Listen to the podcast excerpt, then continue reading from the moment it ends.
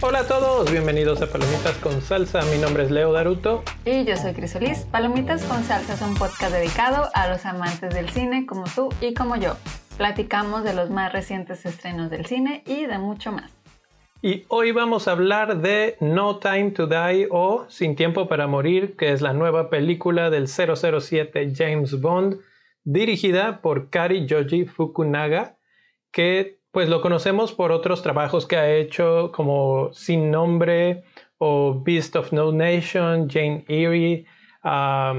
incluso tuvo una serie en Netflix que, se llama Maniac, que la empezamos a ver hecho y nunca la terminamos. como que no, no pegó. Eh, no pegó, no pegó mucho, pero uno de sus trabajos que son más este, reconocidos es la, la primera temporada de True Detective que Chris sí la vio, esa sí se la echó todita y creo que sí le gustó. sí, la primera. Vi la primera y la segunda. La primera fue mi favorita. Y creo que también a mucha gente es la que más le ha gustado. Sí. Él es el director entonces de esta película en la que pues está obviamente protagonizada por Daniel Craig, Rami Malek, Ana de Armas, Lea Seydoux, Lashana Lynch, Ralph Fiennes, Christopher Waltz y bueno, un montón de personajes más, pero ellos son los principales. Eh, es la última película que hace Daniel Craig como James Bond. Sí, de hecho es la, la, quinta película. Y además otra cosa importante que de mencionar de esta película es que se retrasó por lo de la pandemia. O sea que la estamos viendo dos años después de lo que estaba planeada. Entonces, por fin llega a la pantalla grande o sea, sí, se tardó bastante que, para. Que mucha gente dice que, que esta película es casi, casi como la película póster de la pandemia, porque estaba lista, lista para salir. Así es. Justo cuando todo empezó a soltarse. a desplomarse. Y, y dijeron, ¿sabes qué? Vamos a detener aquí las cosas, no la vamos a sacar porque pues, no, no tiene caso. La guardaron en un cajón por dos años o casi dos años. Y bueno, pues este fin de semana ya Está disponible en todos lados, ya la podemos Así ver. Es. Y de hecho, en este primer fin de semana ya arrancó con 60 millones en taquilla. Aproximadamente. Un poquito debajo de lo esperado, pero pues no, tan lejos. Pero me imagino que se va pero mira, a recuperar. Algo que comentamos ayer, y yo no sé a qué se debía, pero fuimos al cine relativamente temprano, no, no acostumbramos ir a, a ese horario, era más temprano de lo habitual y estaba lleno el cine. Y no, no, no la sala en particular, la sala teníamos gente alrededor, pero cuando bajamos estaban las filas de las palomitas, estaba en el baño la gente entrando y saliendo. Sí, nosotros eh, ya desde antes de la pandemia sí íbamos bastante seguido al cine y creo que es la primera vez que lo vemos así de lleno. Incluso antes, creo que no lo recuerdo con tanta gente. Eh, no sé a qué se deba, lo repito, pero pues en cierta forma se ve ya un poco este resurgimiento. Mm, en parte, creo, esta película ayuda. Estaba también la de Venom. Entonces, pues ahí están dos o tres factores que pueden estar empujando a la gente de regreso a las salas. Y, y, bueno, pues no tuvo un mal arranque, no es exactamente lo que esperaban, creo que esperaban alrededor de 70 millones en su primer fin de semana, en la tequilla de Estados Unidos, hasta donde tengo entendido a nivel mundial, ha recaudado aproximadamente 300 millones. Entonces, pues va, va bien, va bien. Pero bueno, ¿de qué se trata la película? Eh, en esta ocasión, James Bond ya está, lo vemos como retirado del servicio activo y él vive a gusto, pacíficamente en su casita de retiro en Jamaica, que pobrecito, o sea, vive... Tiene una eh, casita muy eh, fea. Una, choza ahí, este, tiene que bañarse afuera y todo, o sea, ni una regaderita le alcanza. Y, eh, y bueno, así luego lo vemos, hasta que, pues clásico, ¿no? Llega un viejo amigo y le dice, oye, es que está esta cosa y necesitamos tu ayuda. Y pues básicamente la misión es rescatar a un científico que el científico pues es así como que medio, como dicen en inglés, medio sketchy, así como que medio rarito. Y, bueno, pues... Así son todos los científicos. Así son, dicen, dicen. Eh, y bueno, pues de ahí se desencadenan una serie de eventos que lo llevan a finalmente a un villano que tiene en su poder una tecnología muy nueva, muy poderosa y que, mm, bueno, en las manos equivocadas puede ser brutal, ¿sí? Y lo podemos platicar un poquito ya más adelante cuando hablemos en spoilers, pero esta tecnología eh, te hace pensar una de las razones por las cuales tuvieron la película cuando arrancó la pandemia. Así es. eso es lo único que voy a decir, lo la platicamos más adelante en spoilers, pero bueno. Eh, entonces, bueno, pues ya estamos, eso, eso es la premisa eh, primaria de la película, así empieza. Y pues como comentábamos, es el, es el último episodio en este Bond de Daniel Craig. ¿Tú qué opinas de, de todo su tiempo, de este James Bond? ¿Te gustó, no te gustó? ¿Te gustaría que siguiera? ¿Cómo ves? ¿Cómo, ¿Qué sentías de decir ya, se acabó este? Pues la verdad es que las películas de James Bond, como que inmediatamente pienso en acción, en como pura acción, ¿sí? O sea, de las, tanto los antiguos James Bond, y pero con este nuevo, este Daniel Craig como que se ve un poco diferente, como que, como que sí rompe como con muchas tradiciones de los antiguos 007, como que se muestra un lado más vulnerable, más eh, diferente. Entonces, eso es algo que, que es diferente en estas películas de James Bond. Sí, precisamente es una de las notas que yo tengo aquí. Eh, nos dejó mucho, no solamente en esta, aunque creo que en esta todavía más, nos deja ver su lado más humano, ¿no? Es, sí, ese, ese asunto del sufrimiento, no solo el sufrimiento de las batallas, de todas las peleas que tiene, que a mí me, me, me, acuerdo mucho de una de las películas en las que lo atrapan los villanos y lo torturan los villanos. Y yo decía, esto no le pasa normalmente a James Bond. O sea, James Bond era el típico de que estaba en el quinto, no, no, que quinto, en el no sé, onceavo piso de un edificio y ya lo tenían acorralado y brincaba del edificio y sacaba, no sé, alas del, del traje y se iba, ¿no? Alguna cosa así.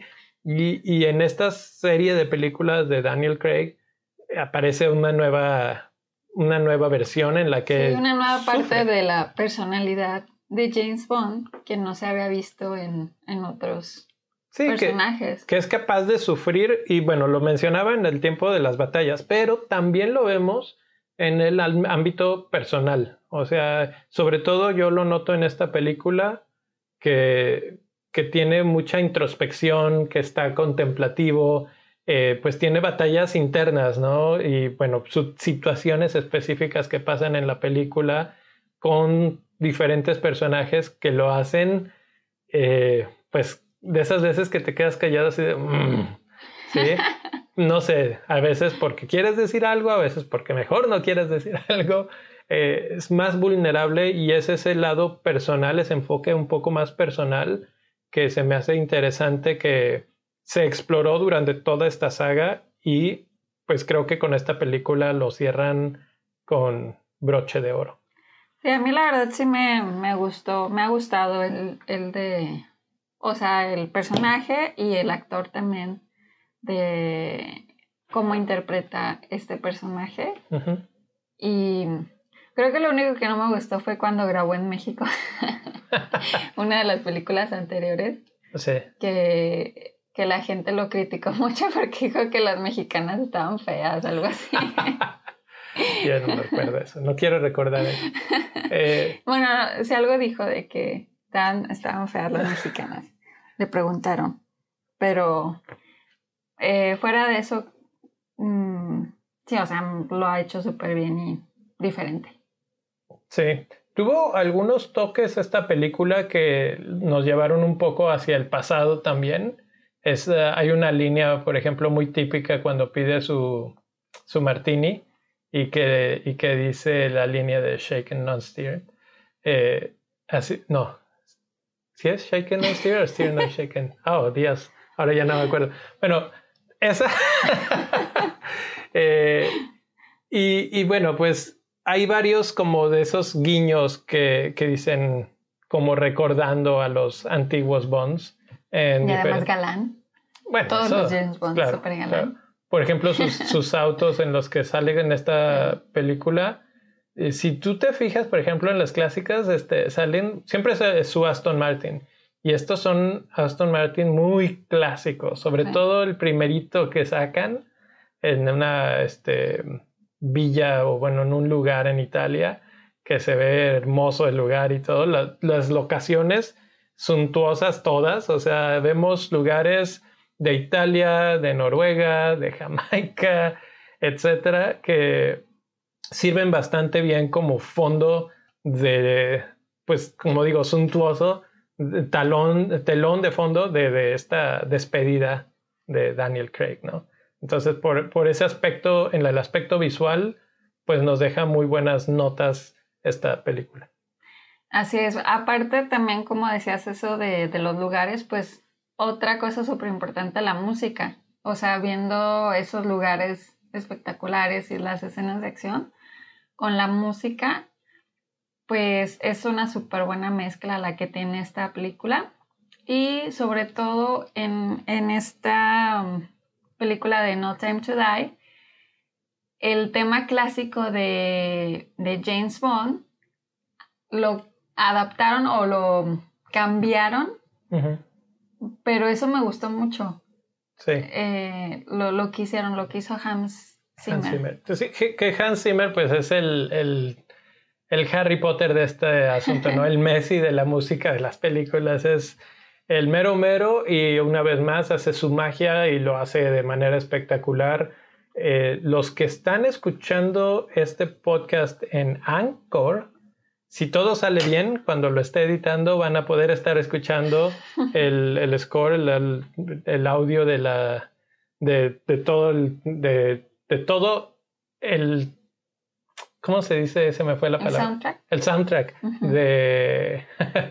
sí, porque este es el. Estamos hablando como del tema clásico, pero está la canción principal. No, sí, sí, sí. Pero a lo que me refiero es que todo el soundtrack de la película está disponible en Spotify porque, bueno, hay que recordar que esta película ya tiene dos años de estar terminada y ahí está, ¿no? Si lo quieren escuchar, eh, busquen a Hans Zimmer y pues ahí lo encuentran. Eh, o si no, bueno, lo podrían estar escuchando ahora mismo. Y yo siento que una de las cosas que hace muy bien este, este background musical es que crea este ambiente como oscuro, como de suspenso, de una manera muy, muy sutil, pero además muy efectiva, utilizando estos temas clásicos que dices de, de James Bond y genera no sé, tiene, tiene una forma especial de hacer la música Hans Zimmer que genera una tensión constante y de repente, ¡pum!, te suelta el, tema principal de... y sabes, o sea, es, es de esas que si tú cierras los ojos y dices, esto estoy viendo una película de James Bond. Y es, es muy, muy buena. Creo que es de las cosas que más me gustaron. a mí también me gustó mucho. O sea, específicamente es el tema clásico con estas nuevas adaptaciones. Porque la, canción principal, eh, recordando que la de la película pasada fue la canción de Adele y que incluso... ¿Adele o fue John... Este, ¿cómo se llama? Ay, se me escapó, pero hubo, hubieron dos pasadas que ganaron el Oscar. Sí, Adele y la de Casino Royale. Esa es la, la otra. Y las dos, como dices, ganaron el Oscar. Y en esta ocasión la que canta es Billie Eilish. Pero no sé, no me gustó tanto. Sí, ¿no, no crees que le llegue a, pegar al Oscar? La que yo más me acuerdo es la de Adele. Esa canción como que... Esa fue buena. Esa, fue la de Skyfall. Esa fue la de Skyfall. Y luego siguió la de Casino Royale. La película y luego ya. No Time to Die. Sí. Eh, estoy de acuerdo. y esta de Billie Eilish como que, es que no sé, porque, bueno, las canciones de Billie Eilish como que tienden a sentirse como deprimido. Entonces como que... Pues es que ese es, el, es prácticamente lo que decía yo hace un segundo, ¿no? Que tiene este ambiente como oscuro, como, como bajo, como un tono, sí, hacia, hacia abajo y, la voz de Billy y el tono de la música. Más que en la canción, o sea, la letra de la canción habla mucho de lo, también de lo, de lo que se trata, de lo que ves, de hecho, en la primera parte de la película, en los primeros 15, 20 minutos. Sí. Entonces, a lo mejor también por eso siento que es deprimente, por lo que está hablando la, la canción. Pues, pues, entonces hasta cierto punto funciona, porque eso es lo que te está transmitiendo, ¿no? La, la música. te está tratando de transmitir ese, ese down y sí lo logra, ¿no? Que bueno, pues nadie le gusta sentirse. no, pero aún así es como que no, no no me gustó tanto como las, las otras. Sí, sí, estoy, estoy de acuerdo. Eh, la verdad es que yo también recuerdo la de Skyfall con más cariño, digamos. Esa me gustó más. Eh, no estoy tan lejos así como que para decir estuvo mala esta, pero eh. X. X. entonces, pues bueno, en cuanto a música, eso es. En cuanto a actuaciones. En cuanto a actuaciones, pues vemos a, Daniel Craig pues súper bien. Me gustó mucho su actuación. Y no sé, siempre, la verdad no sé cuántos años tenga, pero creo que eh, una de las cosas también por las que él como que dice, ya sáquenme del rol de James Bond, es porque tiene que estar como súper fit para hacer el, el personaje ya tiene 53 años. Entonces tiene que, tiene que estar súper fit y además pues hay muchas escenas de acción. Entonces debe ya de tener como un, doble más seguido, ya sientes como que ya él hace así de que no, ya no quiero, ya no quiero que eso, hacer eso. Entonces... Sí. Sí, que digo, para tener, tener 53. No, tiene un cuerpazo. ya quisiera. Ojalá. Y este, y mm, fuera de, él y de Ana de Armas, que también salió en la película, que ella también fue así como una sorpresa verla. bueno, ya sabíamos, pero sí, Pero, o sea, ver su papel, pues, o sea, lo que hizo. Porque lo hizo muy bien. Y, y de ahí en fuera, la verdad es que para mí no hubo así otro actor que destacara. Inclusive Rami Malek fue así como... Para mí fue la gran decepción. Él, sí, eh, yo esperaba, porque él es el villano de esta, y la verdad es que no. Pero también no creo que haya sido su culpa así 100% porque yo creo que como él estaba actuando para lo que le pusieron a hacer, creo que lo hacía bien. Sí.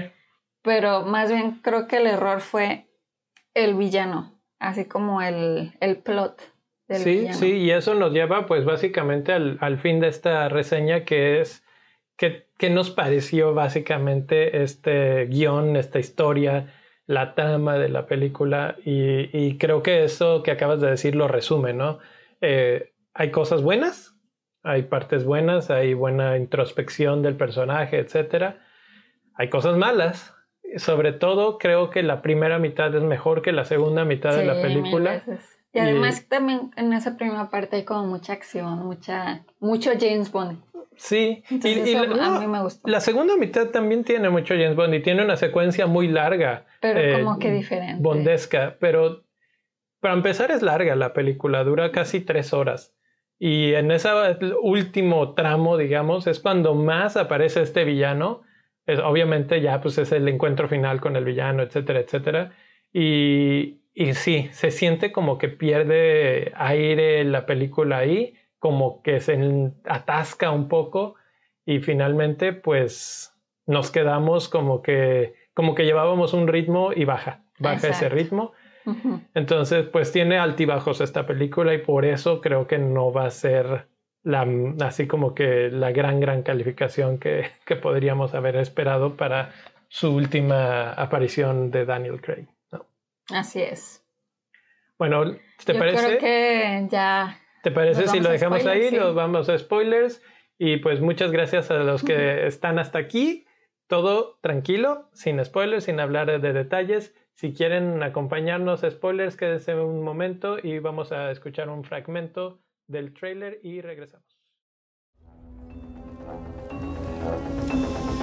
James, fate draws us back together. Now your enemy is my enemy. His name is Safin. And what does he want? Revenge? Me? When her secret finds its way out, it'll be the death of you. Eso fue un fragmento del trailer de la película de James Bond 007, no, Sin Tiempo para Morir, No Time to Die.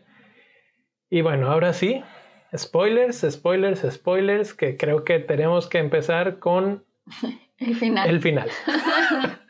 Eh, los primeros serán los últimos. El final. A ver, ¿qué te parece el final? Si se quedan ustedes, no solo, bueno, hay, hay dos finales. ¿De qué final estamos hablando? ¿Del pues final ¿Qué quieras hablar? de la película o el, los créditos finales? ¿De los dos? Bueno.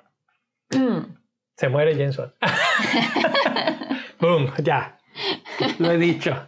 Tranquilos. ¿Qué opinas de que así no, termine este primero. James Bond? O bueno, que, es que no sé, no sé. O sea, creo que. Mira, yo te voy a se decir. Me hace raro, se me hace raro que lo quisieran el terminar así. El final, o sea, creo que la forma en la que muere. Mmm, a mi parecer no fue tan épica. No. No. Es que siento es que. Bombardeado por sus propias fuerzas. O sea, en, en, medio de la misión, en, en, ac en acción, bien, después de rescatar Me refiero al mundo. a las emociones que en mí despertó. Porque estuve leyendo varias, varias reseñas y sí hubo gente de que decía, no, que llévate tus, tus eh, Kleenex y no sé qué tanto porque vas a llorar. Uh -huh. No, tanto. Pero como eso. que yo siento que no que no fue así como para tanto, así como que no. dices, no, pues se murió, pues ya, ya se acabó. o sea, eso me refiero así como que, como que dices, bueno, pues ya el que siga. Ese es el problema, creo que se siente un poco anticlimático porque Ajá, dices, bueno, sí. pues ya se va a morir, bueno, pues ya era la última, bueno, pues ya ni va. Exacto. Sí, o sea, como que, y, y la forma en la que lo manejan es, siento que él dice, ya no vale la pena, porque esta mujer con la que estoy enamorado no la puedo ni siquiera tocar, no me le puedo acercar porque tengo este veneno en las manos que va a matarla. Bueno, lo en mismo el, en el DNA, no en las manos. Bueno, en las manos, o sea, en todos lados, pues. eh, y lo mismo con la hija, que hablábamos al principio del podcast que este James Bond rompía con ciertas este, tradiciones, lo mencionabas, Chris, pues este rompe con una de las más grandes. James Bond tiene una hija. ¿no? Y, y, bueno, otra de las cosas es que reaparece una, una chica Bond, esto no sucedía y esta es la primera vez que, reaparece esta Lea Seydoux como Madeleine, ¿no? Y, bueno, pues, no sé, ella es de los personajes que menos me gustaron de esta historia. Sí, la verdad es que ella como que, digo, está así como que, siento que al menos en esta película, Mm, sí se tomaron 15, 20 minutos de la película para decirte su historia de amor, pero mm, nunca dijeron el secreto, que ella desde un inicio es que tengo un secreto y tengo un secreto y como que para que te doliera más así de de por qué no estaban juntos y el como que ese final así de que ya no vamos a estar juntos, o sea, se suponía que estaban mega enamorados y así como que bueno, Sí, que hay que mencionar que la película arranca con un prólogo largo, largo, largo, antes de la, de la canción de Billie Eilish, este, en la que te introducen esta, este lugar en Noruega, Noruega, que está una niña que es bien buena con, con las armas y que disp le dispara al malo, pero el malo no muere y la termina rescatando de, del hielo, ella se hunde en el hielo, ¿no? Resulta que la niña es ella. ¿Ese es el secreto? ¿O el secreto es que la, ella era hija de un agente? ¿O cuál, era el secreto? Como que a mí no me queda tan claro el secreto y por qué era tan secreto y por qué no se lo podía contar a Jameson. Según yo, el secreto era que su papá había matado a toda la familia de, de el personaje de Rami Malek. Pero eso porque... y que la buscaban a ella. Pero sí, o sea, yo también como que decía, bueno, ¿y por qué no? O sea, ella sabe que es James Bond, así como que pues me, le dices con más ganas. Sí, o sea, como que yo no entendía esa, esa motivación ahí. O sea, como que quieren meterle un poco de intriga a la situación y más bien me siento que metieron fricción a, pues a la historia, ¿no? Luego, eh, bueno. Pero el segundo final que hablabas era que dicen James Bond will return. O sea, en las escenas pues crédito. James Bond regresará. Que eso, pues, eh, ¿cómo lo interpretas? O sea, no vayas. pues tal cual. Él, él no va a regresar. Él, no va a ser, ¿no? Él no va a ser. Pues puede que haya una posibilidad. ¿En qué porque no se ve su cuerpo muerto. Mm, sí, ok, pero bueno, ya uno ya dijimos que esta es la última de él. A menos de que estén tratando de jugar con nuestros sentimientos y de que reaparezca. Como que en varias entrevistas también él ha dicho así de que. ya. se acabó. Entonces no es él. Y entonces, como, bueno, pues nada más lo están diciendo así como tenemos los, los derechos de esta franquicia y esta franquicia vamos a reiniciarla y va a haber otro James Bond, que es lógico, pero pues no necesitabas decir Pues es que el personaje de James Bond pues no puede morir nunca. O sea, porque se va pasando. Sí, por eso. Eso de a otra persona. Pero no a eso me refiero, o sea, como que para qué decir eso, tú sabes que va a volver a ver, es como cuando se acaba pues una de para Batman. Que no te, para que te quedes con las ganas de ver y ahora qué. O sea, a mí se me hizo En la película como que te dejan ver que una mujer puede ser la que tome el papel. Eso me pareció interesante porque si, hubieran dicho el 007 va a regresar, ahí sí hubiera dicho, hmm, interesante, porque habría que hablar de la aparición de la nueva agente, que es Nomi, que le dan el 007 ahora que James Bond estaba retirado pues ella misma dice, ¿tú creíste que iban a retirar el número? Pues, pues no, ¿no? Y, este, y yo soy la nueva 007. Que después de Madeline, ella es mi segundo personaje menos favorito. Bueno, no es cierto, eh, el de el villano sí es mi personaje menos favorito. Pero ella también se me hace así como que hasta cierto punto da, da lástima que le pongan ese papel porque la opacan. Sí, la verdad es que creo que ella debería de haber brillado mucho o su personaje así como que hubieras dicho, ay, ojalá que ella sí sea, ¿no? La, la que siga después de él. O, sea, como que... Te daba esa opción, como ¿no? Como que se quede, pero como que no, nunca brilló, como que nunca le dieron así algo para que... Pues sí tiene sus escenas de acción y, sí, y sí es buena, pues, en lo que está haciendo. Nunca se ve como que le falta. Eh, se ve súper capaz. Siento que el personaje creo que es el personaje de ella sí se parece más a los anteriores, que es así como más así de que, ah, yo puedo todo y así. O sea, no se muestra tan vulnerable, digo, tampoco es que la vimos mucho tiempo en la... Eh, creo que ese es el problema que acabas de mencionar. No la conocimos prácticamente, no hay mucho desarrollo de ese personaje y es a lo que me refiero. O sea, como que lo presentan, lo tiran ahí al ruedo, dicen, a ver, siento que es como para que precisamente pase esto, para que hablemos de este tema, ¿no? Se había mencionado desde que, desde que se sabía que este era el último Bond y que cuál, quién es el siguiente y no sé qué, pues se ha hablado de que no se va a decir nada hasta el año que entra, ¿no? 2022 se busca o inicia la búsqueda del nuevo Bond. Ok. Pero muchas veces se ha hablado de que quién va a ser y que si va a ser un James Bond de piel oscura, este, o que no sé qué. Se ha hablado mucho de que si Idris Elba podría ser, que mm, yo no sé, o sea, Está bien que sí, pero, pero Bond es Bond, ¿no? Y, si quieren hacer otro 007, estaba perfecto como lo estaban haciendo. Pueden poner a una mujer de piel oscura y que sea el 007. Bien. Pero no es Bond, es, otra, es otro personaje. ¿Sí? Pues no sé, yo creo que a, mí no me molestaría ver un James Bond eh, diferente.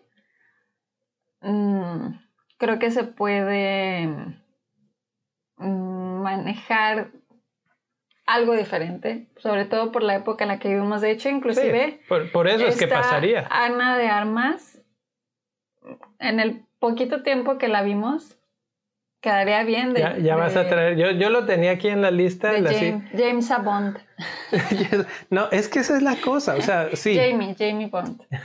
sí, a ver, eh, nada más para cerrar ese tema, creo que ella, la, la agente 007, no brilla le, le quitan el oxígeno y no tiene futuro. Entonces fue como que mm, X. Podría haber sido cualquiera y pudo haber tenido otro número. Te genera ese golpe emocional de decir, ah, caray, ella es la 007 y esas son las cosas en las que me refería hace rato de, de que pues James Bond tiene que hasta tragarse su orgullo en ese tipo de cosas y se le ve, o sea, la, el, ah, mendigos. Pero bueno, hablemos de Ana de Armas, que para mí la que se lleva las palmas, su, su pedazo, su escena. Que, fue corto. Que tristemente fueron cinco minutos de pantalla casi casi. Fue de lo mejor de esta película. A mí me pareció súper fresca su actuación, súper em, así como que llena de energía, llena de optimismo. Eh, ella menciona que tiene tres semanas de, entrar en su entrenamiento, entonces pues está así como que nuevecita, ¿no? Desempacadita.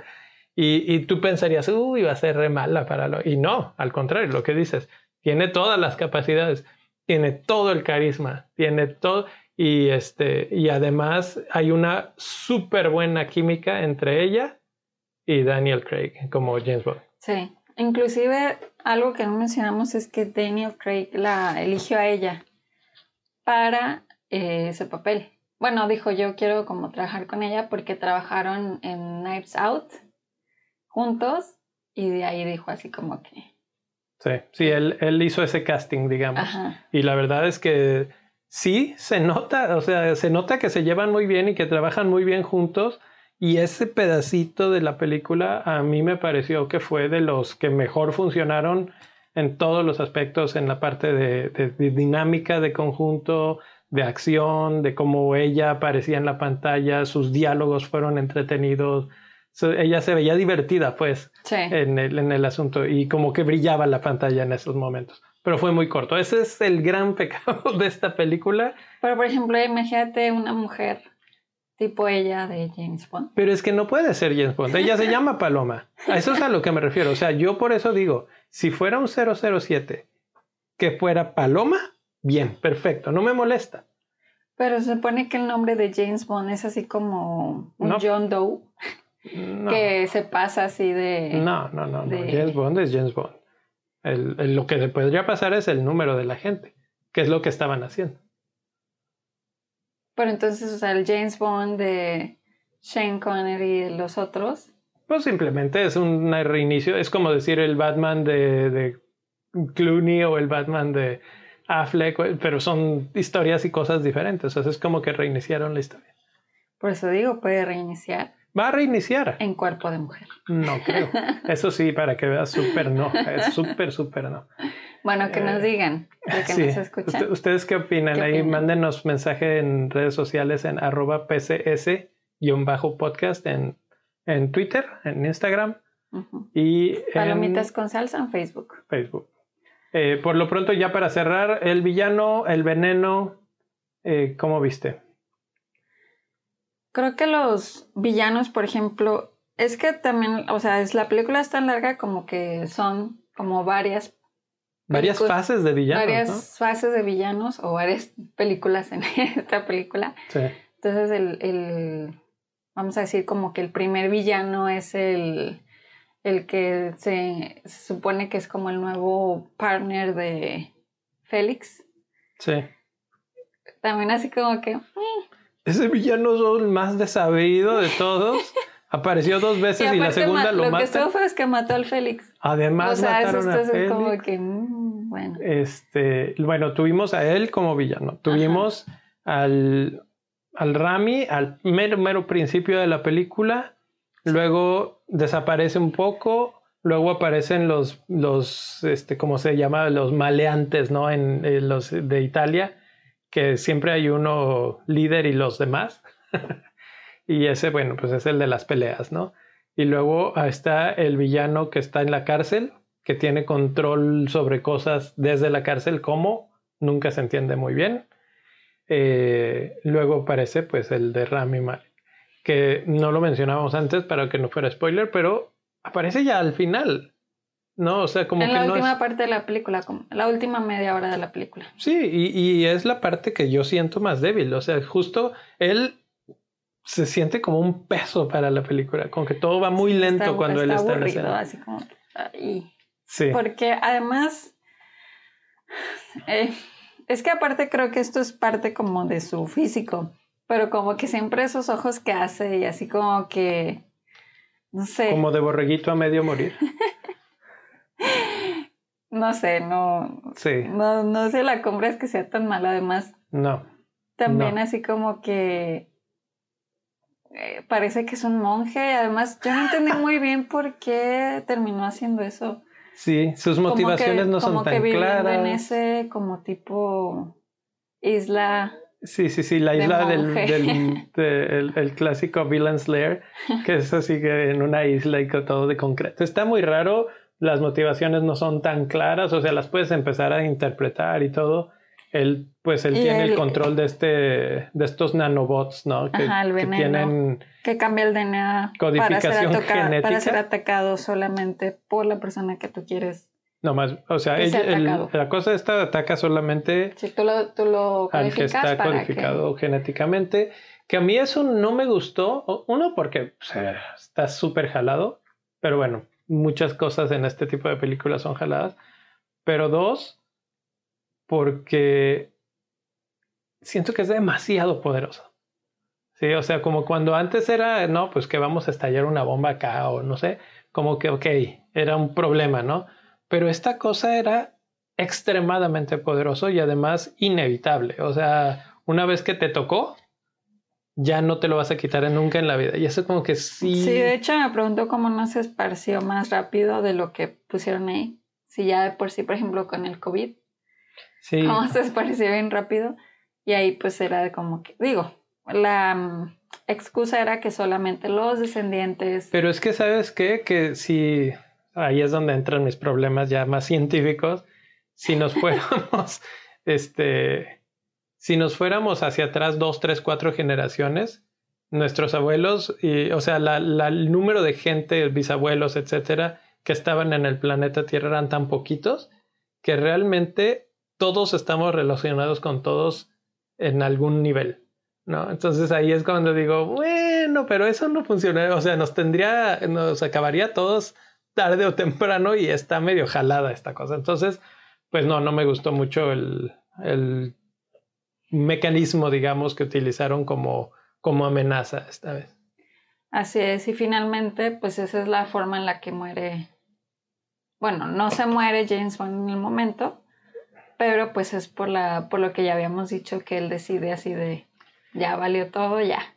Sí, porque pues ya trae el, la voy a llamar el veneno y el veneno está, además, o sea, en, se supone que lo que hace este malo, el, el Rami, es tomar un cabello de la niña cuando la tiene ahí atrapada y con eso, en, no sé, tres minutos se genera un, este, todo el coctelito este de químicos para poder infectar a Bond en caso de emergencia, eso es lo que dice, ¿no?